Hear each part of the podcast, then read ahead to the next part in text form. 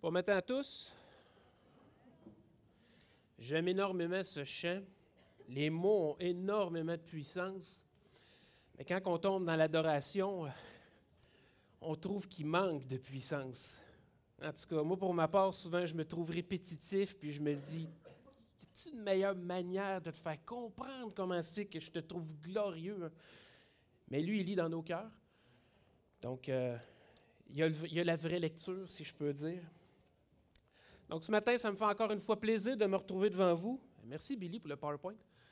On s'est rendu compte à la dernière minute qu'il avait poursuivi mon courriel, fait que, euh, il a fait toute une gymnastique pour pouvoir l'afficher là. Euh, donc ce matin, euh, on continue, comme qui a été dit, la série sur Matthieu. Et on est rendu au chapitre 11. Ça va faire ou ça fait presque deux ans qu'on passe dans Matthieu, si je ne me trompe pas. On a fait un Corinthien juste avant. Et euh, là, on est dans l'Évangile selon Matthieu. Et un peu l'idée d'avoir, euh, d'avoir décidé pourquoi est-ce qu'on ferait l'Évangile de Matthieu. On avait eu beaucoup de baptêmes euh, en 2020 et 2021. On a eu plusieurs baptêmes. Donc, on trouvait bon de revoir un Évangile. Et pour ceux qui sont baptisés et sauvés depuis longtemps, c'est toujours bon de revoir les bases. Et la base, c'est Jésus-Christ. Son œuvre, son sacrifice, c'est ce qui nous donne accès à notre Père, c'est ce qui nous donne la vie éternelle par son œuvre. Donc, dans les dix premiers chapitres de l'Évangile de Matthieu, les dix premiers chapitres ont presque été entièrement consacrés à une présentation du Christ comme le roi d'Israël. Euh, les prophéties de l'Ancien Testament qu'il accomplit, les divers témoignages qu'il reçoit, euh, ses paroles, ses actes surnaturels prouvent toute sa royauté. Après les recommandations en vue du ministère, c'est-à-dire ce qu'on a vu au chapitre 10, les recommandations qu'il a faites à ses disciples, on se retrouve devant deux chapitres narratifs, c'est-à-dire le chapitre 11 et le chapitre 12. Et le but de ces deux chapitres est de préciser le rôle messianique du Christ et de manifester l'incrédulité d'Israël. Donc le peuple a été averti de l'avènement du royaume par Jean-Baptiste euh, au chapitre 3, par la prédication que Jésus a faites dans les chapitres 5 à 7, et les œuvres de Christ dans le chapitre 8 et 9, et aussi par euh, les apôtres. Euh, le peuple était averti de l'avènement du royaume par les apôtres. Et ça, c'est évidemment au chapitre 10, on a vu qu'il était briefé, si je peux dire, par le Seigneur. Mais le premier verset qu'on va voir ce matin nous dit qu'ils sont allés faire. Euh, donc, il faut comprendre qu'Israël, principalement en la personne des pharisiens, rejette le Messie et Jésus commence la présentation de l'Évangile aux païens. Ça, on va voir ça plus vers la fin du chapitre 12. Donc, lisons le passage de ce matin, Matthieu 11, les versets 1 à 15. Lorsque Jésus eut achevé de donner ses instructions à ses douze disciples, il partit de là pour enseigner et prêcher dans les villes du pays. Jean, ayant entendu parler de, dans sa prison des œuvres du Christ, lui fit dire par ses disciples, Es-tu celui qui doit venir ou devons-nous en attendre un autre Jésus leur répondit, Allez, rapportez à Jean ce que, vous ce que vous entendez et ce que vous voyez. Les aveugles voient, les boiteux marchent, les lépreux sont purifiés, les sourds entendent, les morts ressuscitent et la bonne nouvelle est annoncée aux pauvres. Comme il s'en allait, Jésus se mit à dire à la foule au sujet de Jean, Qu'êtes-vous allé voir au désert? Un roseau agité par le vent? Mais qu'êtes-vous allé voir? Un homme vêtu d'habits précieux? Voici, ceux qui portent les habits précieux sont dans les maisons des rois. Je vous le dis en vérité, parmi ceux qui sont nés de femmes, il n'en a point de paru de plus grand que Jean-Baptiste. Cependant, les plus petits dans le royaume des cieux est plus grand que lui. J'ai-tu skippé un verset? J'ai skippé un verset, hein? OK. Qu'êtes-vous donc allé voir, verset 9, un prophète, oui, vous dis-je, et plus qu'un prophète, euh, car c'est celui dont il est écrit, Voici, j'envoie mon messager devant ta face pour préparer ton chemin devant toi. 8, 11, OK. Donc je reviens à 11. Je vous le dis en vérité, parmi tous ceux qui sont nés de femmes, il n'en est point paru de plus grand que Jean-Baptiste. Cependant, le plus petit dans le royaume des cieux est plus grand que lui. Depuis le temps de Jean-Baptiste jusqu'à présent, le royaume des cieux est forcé, ce sont les violents qui s'en emparent. Car tous les prophètes et la loi ont, prophétisé jusqu'à Jean. Et si vous voulez le comprendre, c'est lui qui est l'Élie qui devait venir. Que celui qui a des oreilles euh, des oreilles pour entendre, entendre. Donc, rentrons dans le vif de notre sujet immédiatement. Le verset 1, comme que je le disais tantôt, euh, le verset 1 nous parle euh, de ce que les, quand les apôtres sont allés pour commencer à faire l'annonce du royaume à venir. Lorsque Jésus est achevé de donner ses instructions à ses douze disciples, il partit de là pour enseigner et prêcher dans les villes du pays. C'est un récapitulatif, un récapitulatif direct de ce qu'on a vu dans le chapitre 10. Le verset est court, mais il représente toute une entreprise. Quand on y pense, Jésus vient de finir de donner ses instructions à ses disciples et ensuite il part, ou je devrais plutôt dire, ils partent. Chacun de son côté. Les disciples en petits groupes partent pour accomplir le travail que Jésus leur a demandé et faire selon ses instructions. Chapitre 10. Il y aurait plein de choses à dire entre les versets 1 et les versets 2 de ce matin. Mais on ne sait pas combien de temps ils ont pris pour aller de ville en ville, pour guérir les malades, les infirmes et chasser les esprits impurs, mais clairement, beaucoup de choses ont dû arriver. Jésus aussi a pris la route. Il n'est pas resté là à les attendre, évidemment. Mais dans cet évangile, dans l'évangile de Matthieu, on n'a pas tous les détails de ce qui est accompli ni par les disciples, ni par Jésus. On a simplement la mention qu'ils sont allés pour faire. Passons au verset 2 et 3. Jean, ayant entendu parler dans sa prison des œuvres du Christ, lui fit dire par ses disciples, Es-tu celui qui doit venir ou devons-nous en attendre un autre?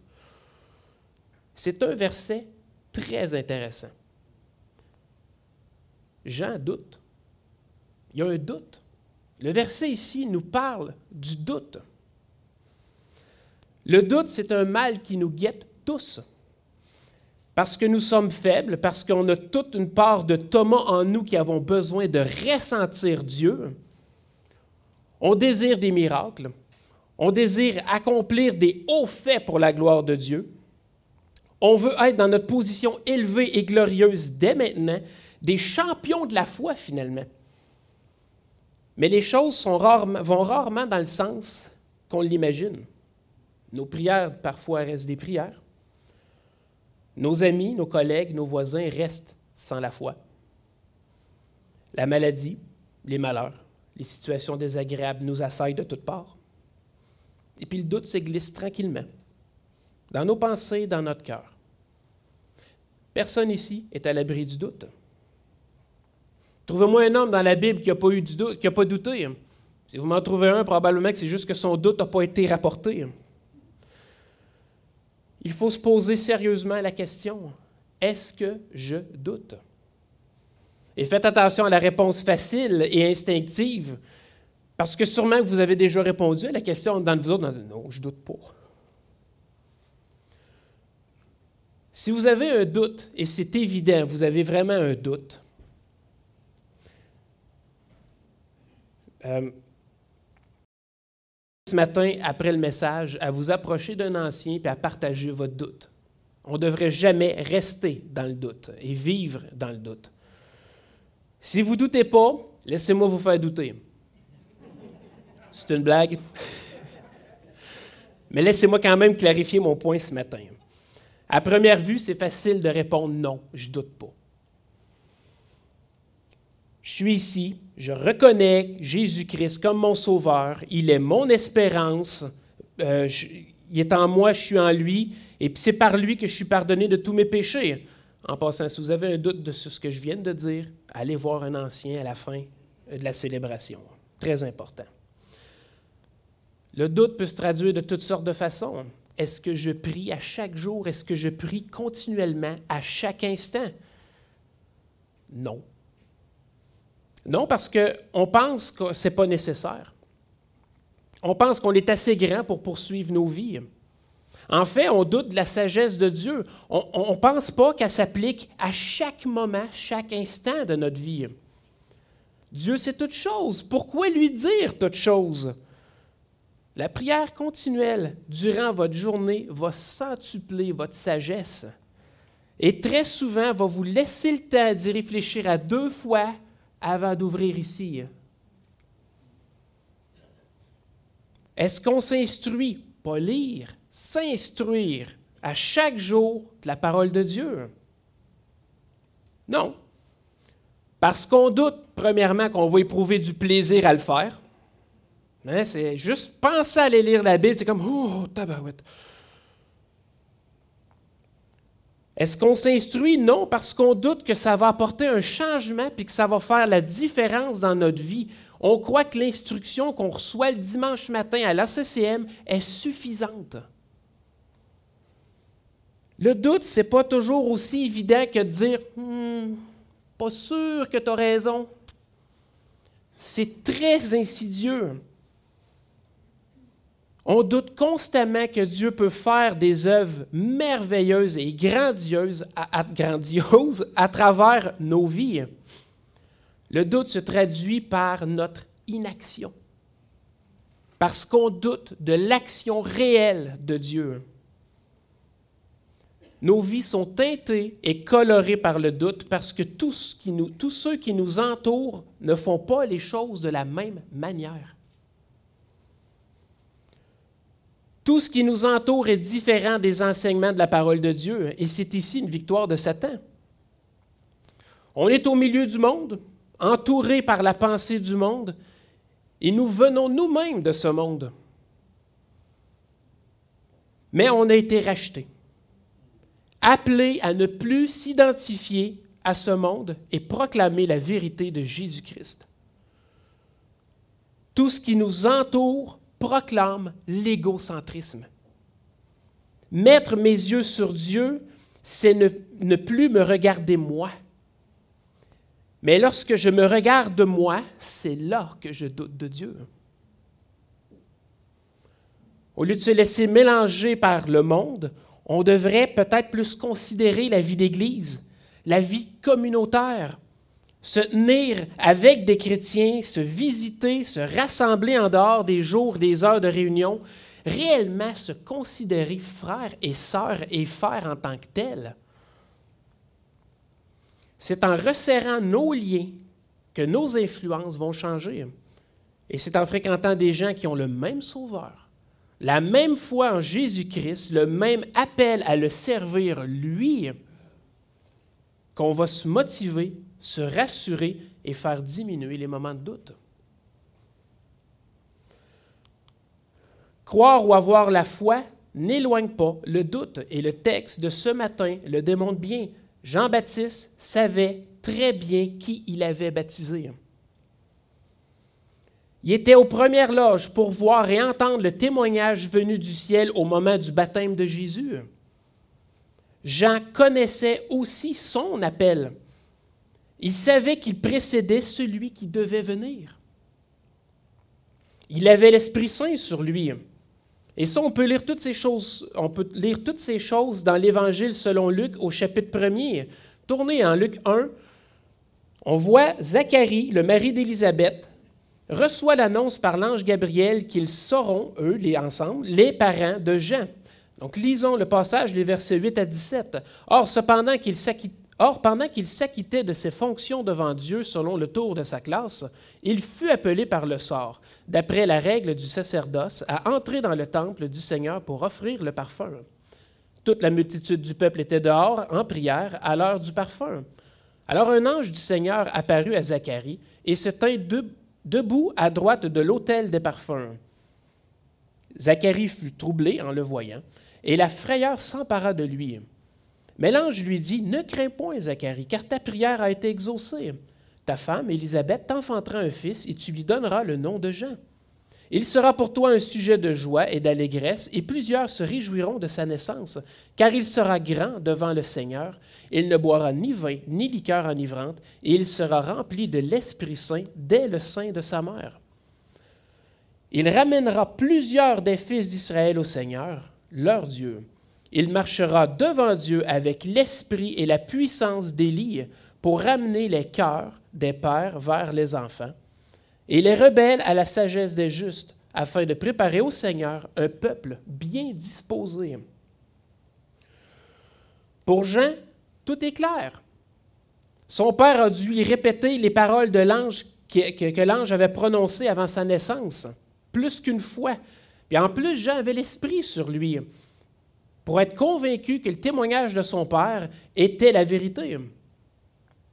Alors pourquoi est-ce que Jean envoie ses disciples demander à Jésus si c'est lui qui doit venir? Et ça m'amène à poser une deuxième question. Pourquoi doutons-nous?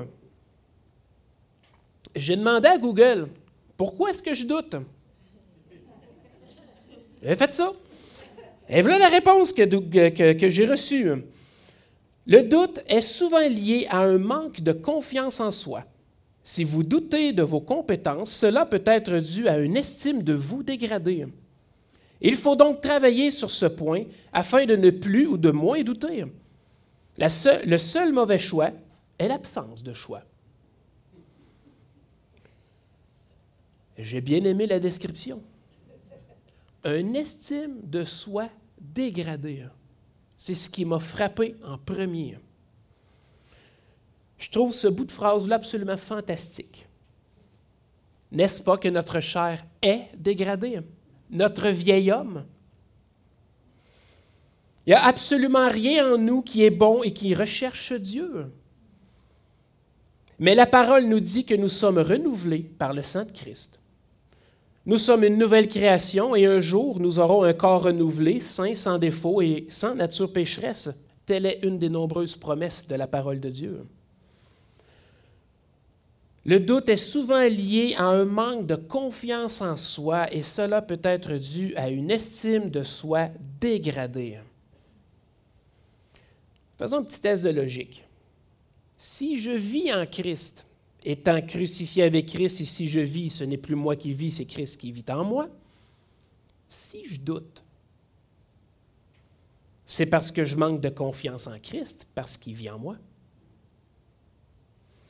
Si je manque de confiance en Christ, c'est pas probablement parce que je ne le connais pas assez bien pour lui faire pleinement confiance.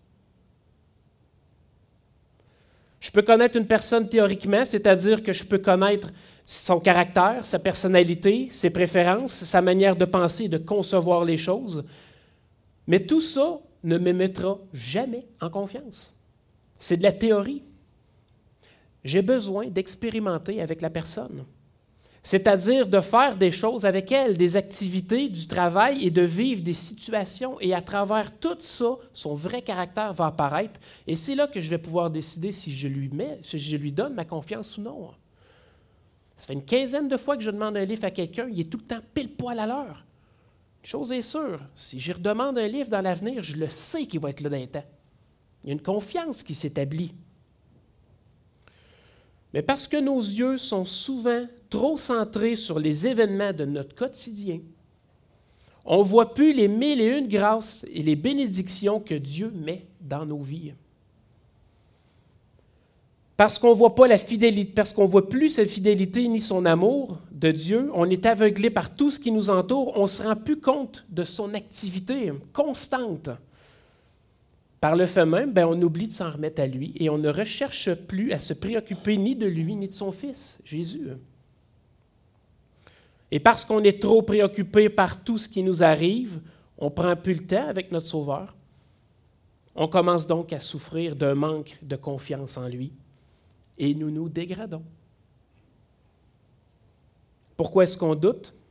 Parce que nos yeux sont sur nous, autour de nous, et non sur Dieu notre Père. On doute aussi parce qu'on est souvent, parce que trop souvent nous pensons qu'on sait ce que Dieu veut pour nous, mais dans le fond, on ne le sait juste pas.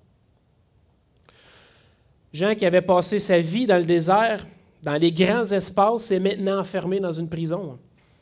Ça doit être dur pour lui d'être confiné. Enfin, Jean avait maintenant euh, beaucoup de temps pour penser et c'est parce que Jean pensait connaître les œuvres de Christ qui a envoyé ses disciples. Jean, tout comme les anciens prophètes, attendait un roi, un David, qui viendrait régner sur Israël, un juge qui viendrait libérer son peuple de la main des Romains, un libérateur. C'est ce que Jean attendait. Puis encore une fois, si on regarde dans l'évangile de Luc, le cantique de Zacharie, on comprend que Jean s'est probablement fait chauffer les oreilles par, son père de cette vision transmise par ses pères du Messie. Si on lit dans Luc 1, les versets 67 à 75, Zacharie, son père, fut rempli du Saint-Esprit et il prophétisa en ces mots. Béni soit le Seigneur, le Dieu d'Israël, de ce qu'il a visité et racheté son peuple, et nous a suscité un puissant sauveur dans la maison de David, son serviteur, comme il l'avait annoncé par la bouche de ses saints prophètes des temps anciens. Un sauveur qui nous délivre de nos ennemis, de la main de tous ceux qui nous haïssent. C'est ainsi qu'il manifeste sa miséricorde envers nos pères et se souvient de sa sainte alliance, selon le serment par lequel il avait juré à Abraham, notre Père, de nous permettre, après que nous serions délivrés de la main de nos ennemis, de le servir sans crainte en marchant devant lui dans la sainteté et dans la justice tous les jours de notre vie. Et je vais saigner du nez tellement que ces paroles sont justes et vraies. Nous sommes libérés de notre ennemi, le péché, délivrés par sa main pour le servir sans crainte, marchant jour après jour dans la sainteté et la justice. Mais les Juifs, eux, attendaient un libérateur qui les délivrerait des peuples qui les entourent, et non un sauveur par qui toute la terre serait bénie. Pas que Dieu n'a jamais été clair sur le sujet, il a toujours été clair en la matière. C'est ça qu'il a promis à Abraham, que la terre serait, que toute la terre serait bénie par lui. Mais tout comme nous, les Juifs, ils ont regardé à ce, à ce qui les entourait dans leur quotidien, la menace constante qui guettait le peuple d'Israël. C'est là que leurs yeux étaient, et non sur Dieu. Ils attendaient un autre juge. Jean attendait un libérateur de l'oppression romaine. Si vous vous souvenez, dans Matthieu 3, Jean s'adressait aux, pharisiens et aux sadducéens exactement dans ce sens-là. Mais voyant venir à son baptême beaucoup de pharisiens et de sadducéens, il leur dit Race de vipères, qui vous a appris à fuir la colère à venir? Produisez donc du fruit digne de la repentance. Et ne prétendez pas dire en vous-même Nous avons Abraham pour père. Car je vous déclare que de ces pierres, si Dieu peut susciter des enfants à Abraham, Déjà la cognée est mise à la racine des arbres, tout arbre donc qui ne produit pas de bons fruits sera coupé et jeté au feu. Mais moi, je vous baptise d'eau pour vous amener à la repentance, mais celui qui vient après moi est plus puissant que moi, et je ne suis pas digne de porter ses souliers. Lui, il vous baptisera du Saint-Esprit et de feu. Il a son vent à la main, il nettoiera son air, il amassera son blé dans le grenier, mais il brûlera la paille dans un feu qui ne s'éteint point. Jean attendait un roi, un juge, comme dans le livre des juges.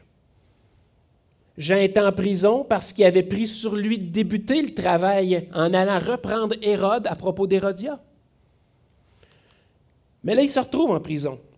Il attend patiemment la venue de son roi pour sortir. Mais les échos de Jésus qu'il reçoit ne fonctionnent pas très bien avec ses attentes. Les disciples de Jean ne devaient pas non plus aider, redemandant constamment Es-tu certain que c'est celui qui doit venir juger les nations? Parce que ce qu'il entend de Jésus, c'est qu'il se promène en campagne, de ville en ville, il enseigne, il les foule, puis il fait du bien aux gens. Rien qui prépare la voie à un coup d'État, à un renversement du règne romain. Jean doute aucunement de l'accomplissement de la prophétie que le Messie doit venir. Ça, il faut que ce soit clair. Il ne doute pas non plus de l'identité de Jésus ayant été aux premières loges de son baptême.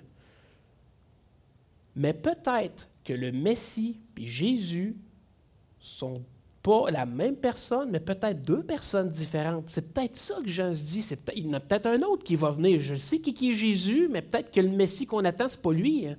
Comprenez? Clairement, Jean a un doute. Et dans le doute, il interroge Jésus par l'intermédiaire de ses disciples. Et voici la réponse que Jésus leur donne. Jésus leur répondit, Allez rapporter à Jean ce que vous entendez, ce que vous voyez. Les aveugles voient, les boiteux marchent, les lépreux sont purifiés, les sourds entendent, les morts ressuscitent, et la bonne nouvelle est annoncée aux pauvres. Heureux celui pour qui je ne serai point une occasion de chute. Les chapitres 8 et 9 de Matthieu, qu'on a étudiés précédemment, font le récit de plusieurs miracles que Jésus a faits. Il n'est pas faux de dire que Jésus s'est probablement pas contenté de faire une liste des miracles qu'il avait accomplis, mais euh, qu'il a dû même les faire en la présence des disciples de Jean, parce qu'on peut bien voir dans le, dans le verset que c'est écrit Rapportez à Jean ce que vous entendez et ce que vous voyez. Cette réponse que Jésus donne à Jean est une référence directe aux écrits d'Isaïe. On peut le voir dans le chapitre 29 d'Ésaïe, les versets 18-19, où Ésaïe avait prophétisé En ces jours-là, les sourds entendront et la parole du livre, euh, la parole, les paroles du livre, est délivrée de, de l'obscurité et des ténèbres, les yeux des aveugles verront, les malheureux se réjouiront de plus en plus en l'Éternel, et les pauvres feront du Saint d'Israël le sujet de leur allégresse. Plus tard, Ésaïe avait aussi dit, au chapitre 35, les versets 5 et 6, Alors s'ouvriront les yeux des aveugles, s'ouvriront les oreilles des sourds, alors le boiteux sautera comme un cerf, et la langue du muet éclatera de joie. Car des eaux jailliront dans le désert et des ruisseaux dans la solitude. Il a aussi, au chapitre 61, le verset 1, L'Esprit du Seigneur, l'Éternel, est sur moi, car l'Éternel m'a oint pour porter de bonnes nouvelles aux malheureux, et il m'a envoyé pour guérir ceux qui ont le cœur brisé, pour proclamer aux captifs la liberté et aux prisonniers la délivrance. Le message est très clair pour Jean. Il est, Jésus, celui que Jean annonce. Il est le Messie. Il est celui qui doit venir. Il accomplit les œuvres annoncées par les prophètes. Il n'y a pas d'erreur sur la personne, mais il y a probablement une erreur sur euh, ce qui est vraiment venu accomplir. Les Juifs, comme je l'ai dit plusieurs fois, attendent un roi, mais il est le roi des rois.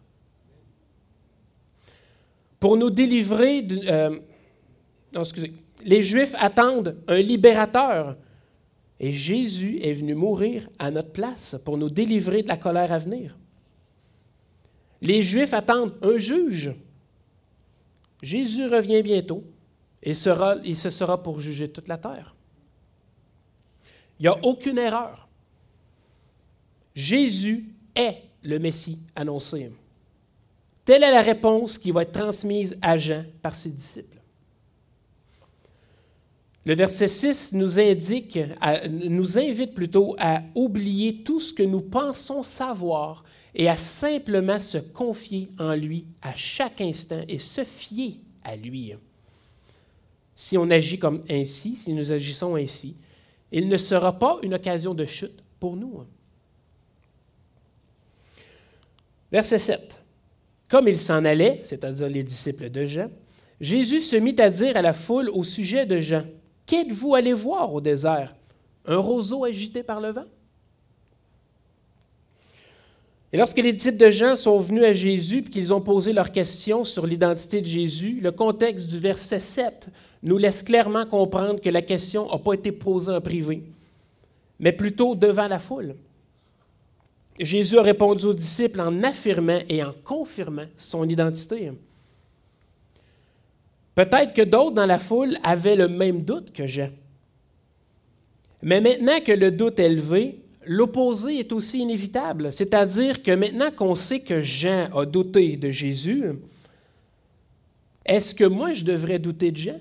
Parce que là, lui, il doute de Jésus. Là, pourquoi? Là? Mais c'est qui ça, Jean? Le fait qu'il ait interrogé Jésus pourrait soulever des questions sur Jean, mais avant même que la question lui soit posée, Jésus adresse cette possibilité en posant deux questions rhétoriques, c'est-à-dire deux questions de logique à la foule. Vous avez pris la peine d'aller au désert simplement pour voir quoi? Un homme qui crie n'importe quoi? Un homme qui se, qui se tait dès qu'une opposition lui est faite? Quelqu'un qui change son comportement dès que ceux de sa génération le reprennent? Bref, un roseau agité dans le vent? La foule ne pouvait répondre autre chose que euh, non. Jean proclamait le royaume à venir, convainquait le peuple de se repentir. Jean avait rien d'un faiblard. Jésus continue en posant la seconde question. Mais qu'êtes-vous donc allé voir? Un homme vêtu d'habits précieux? Voici, voici, ceux qui portent des habits précieux sont dans les maisons des rois. Ce que Jésus demande, c'est êtes-vous allé voir un fin prédicateur de cour royale? Quelqu'un qui s'habille bien, qui parle bien, puis qui plaît à tout le monde? Encore une fois, la foule pouvait juste répondre non. Vraiment non. Jean était détesté parce qu'il était direct et cru. Il ne passait pas par quatre chemins pour mettre le péché des gens en évidence.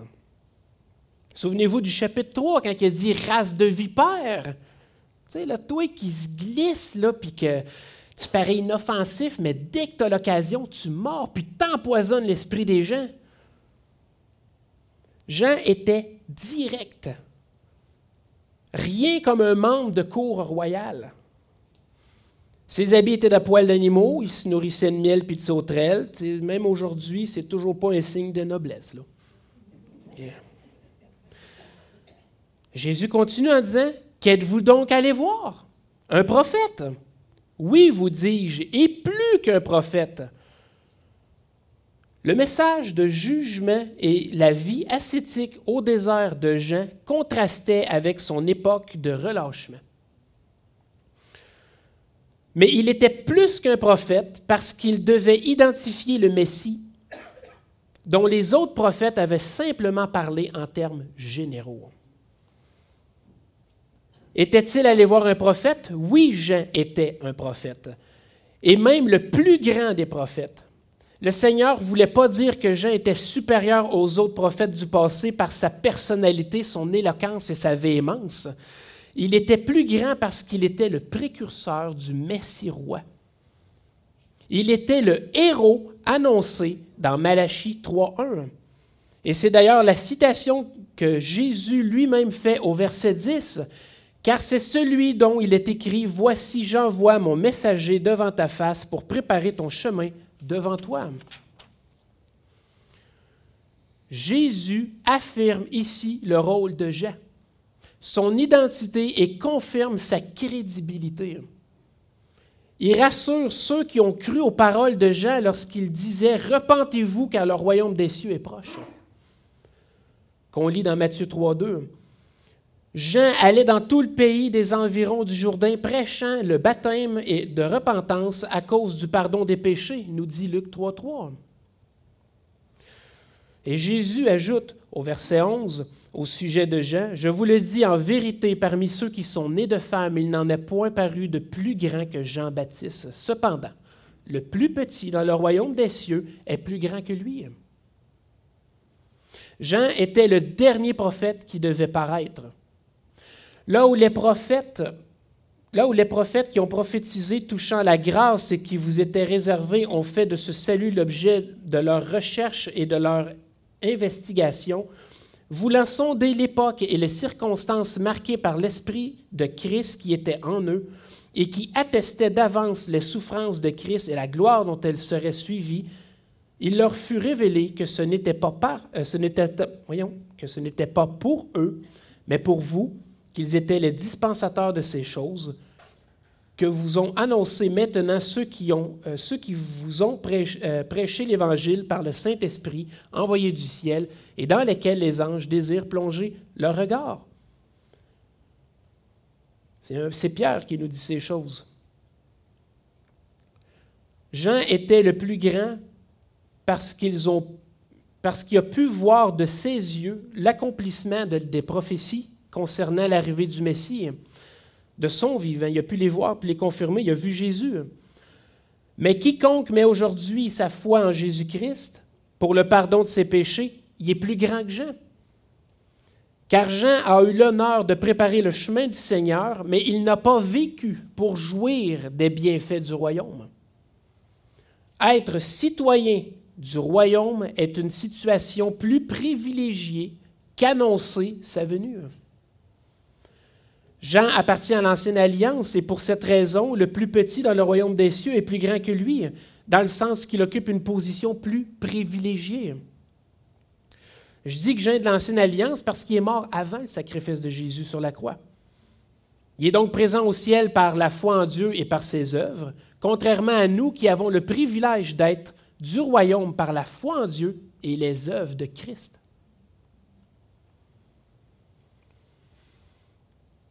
Nous sommes de ce royaume ceux qui croient que Jésus est le Fils de Dieu et qu'il a pris notre place sur la croix et qu'il est mort subissant la colère qui nous était destinée. Voilà ce qui fait de quiconque croit un habitant du royaume de Dieu. Continuons avec le verset 12. Le temps passe vite. Depuis le temps de Jean-Baptiste jusqu'à présent, le royaume des cieux est forcé. Merci. Depuis le temps de Jean-Baptiste jusqu'à présent, le royaume des cieux est forcé et ce sont les violents qui s'en emparent. Ah, c'est un verset un peu difficile à interpréter. Il y a beaucoup de commentaires différents sur le sens de ce verset, mais aujourd'hui, je vais vous en laisser deux. Le premier, c'est Le royaume des cieux est forcé et ce sont les violents qui s'en emparent. Donc, depuis le début du ministère de Jean jusqu'à ce moment précis dans la vie de Jésus, le royaume des cieux a souffert d'une opposition grandissante. Jean a été arrêté par Hérode, les docteurs de la loi s'opposent de plus en plus et euh, de plus en plus ouvertement à Jésus, et le peuple semble mécontent du refus de Jésus de promouvoir une révolution.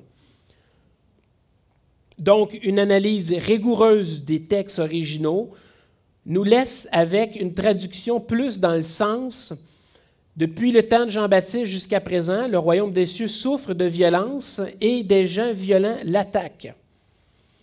Et cette interprétation se base sur le contexte des écrits de Matthieu et sur une interprétation des termes grecs qui sont utilisés dans le texte. D'accord? Je suis pas assez intelligent pour produire ça, je vous le dis. La deuxième interprétation, Charles Spurgeon, puis un peu plus tard John MacArthur, vont plutôt dans un sens que malgré le sort de ceux qui croient, souvent on est souvent violenté, les violents sont ceux qui, par force de caractère, d'audace, de persévérance, résistent aux assauts et acquièrent ainsi le royaume. Donc, malgré les violences faites aux croyants, les croyants se font eux-mêmes violence pour persévérer et ainsi s'emparer du royaume. Vous comprenez qu'on parle de gens là, qui ont, reçu la foi puis on persévère là-dedans. Ce serait la deuxième interprétation de ce passage-là de ce verset-là, je devrais dire, excusez. Mais c'est vraiment pas évident de, commenter sur ce verset parce qu'il y a des livres complets qui ont été écrits juste pour ce verset-là. Euh, il y a énormément de commentaires qui ont été écrits, puis je me ferais probablement tirer des roches par ceux qui ont écrit tous ces livres-là pour avoir tellement paraphrasé l'idée générale de ce ont voulu exprimer. Mais je ne pense pas que ce verset-là ce matin nécessite qu'on prenne une position ferme. Jésus a tout accompli sur la croix et c'est par lui que nous avons maintenant accès au royaume. Alors faisons-nous violence et persévérons dans notre foi. On va continuer avec les versets 13 et 14. Car tous les prophètes et la loi ont prophétisé jusqu'à Jean, et si vous voulez le comprendre, c'est lui qui est l'Élie qui devait venir.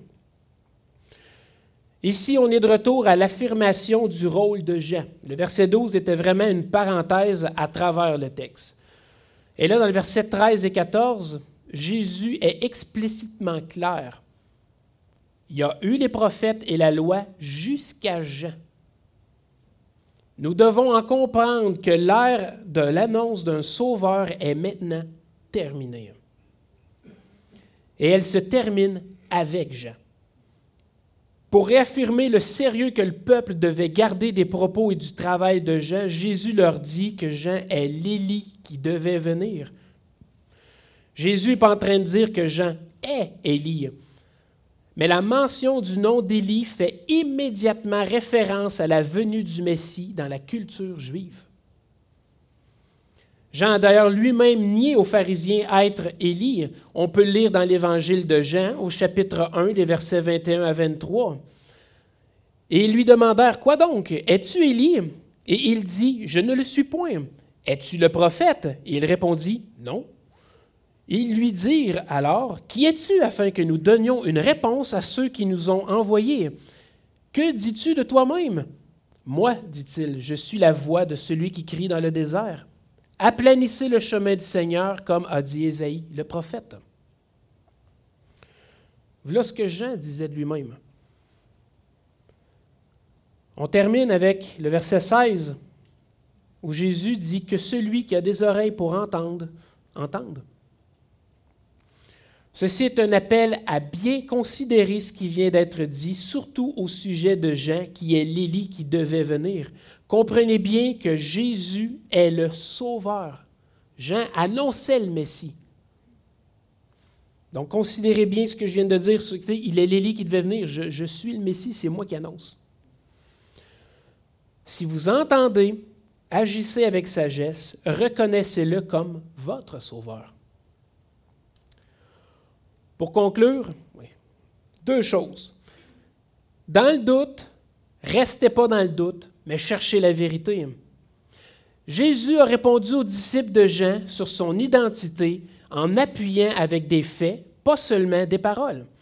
Jésus a aussi affirmé le rôle de Jean, euh, que, le rôle que Jean devait avoir afin de dissiper les doutes qui pourrait y avoir. En résumé, si vous avez des doutes, recherchez la réponse auprès de Jésus.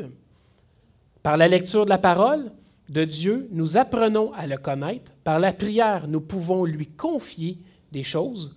Et par l'étude des Écritures, nous aurons les réponses. Deuxièmement, si vous avez entendu aujourd'hui que Jésus est le Fils de Dieu, le Sauveur pour ta vie, invite-le à te rencontrer sans tarder car il est le roi des rois, il est le Seigneur des seigneurs, il est le Sauveur. Prions.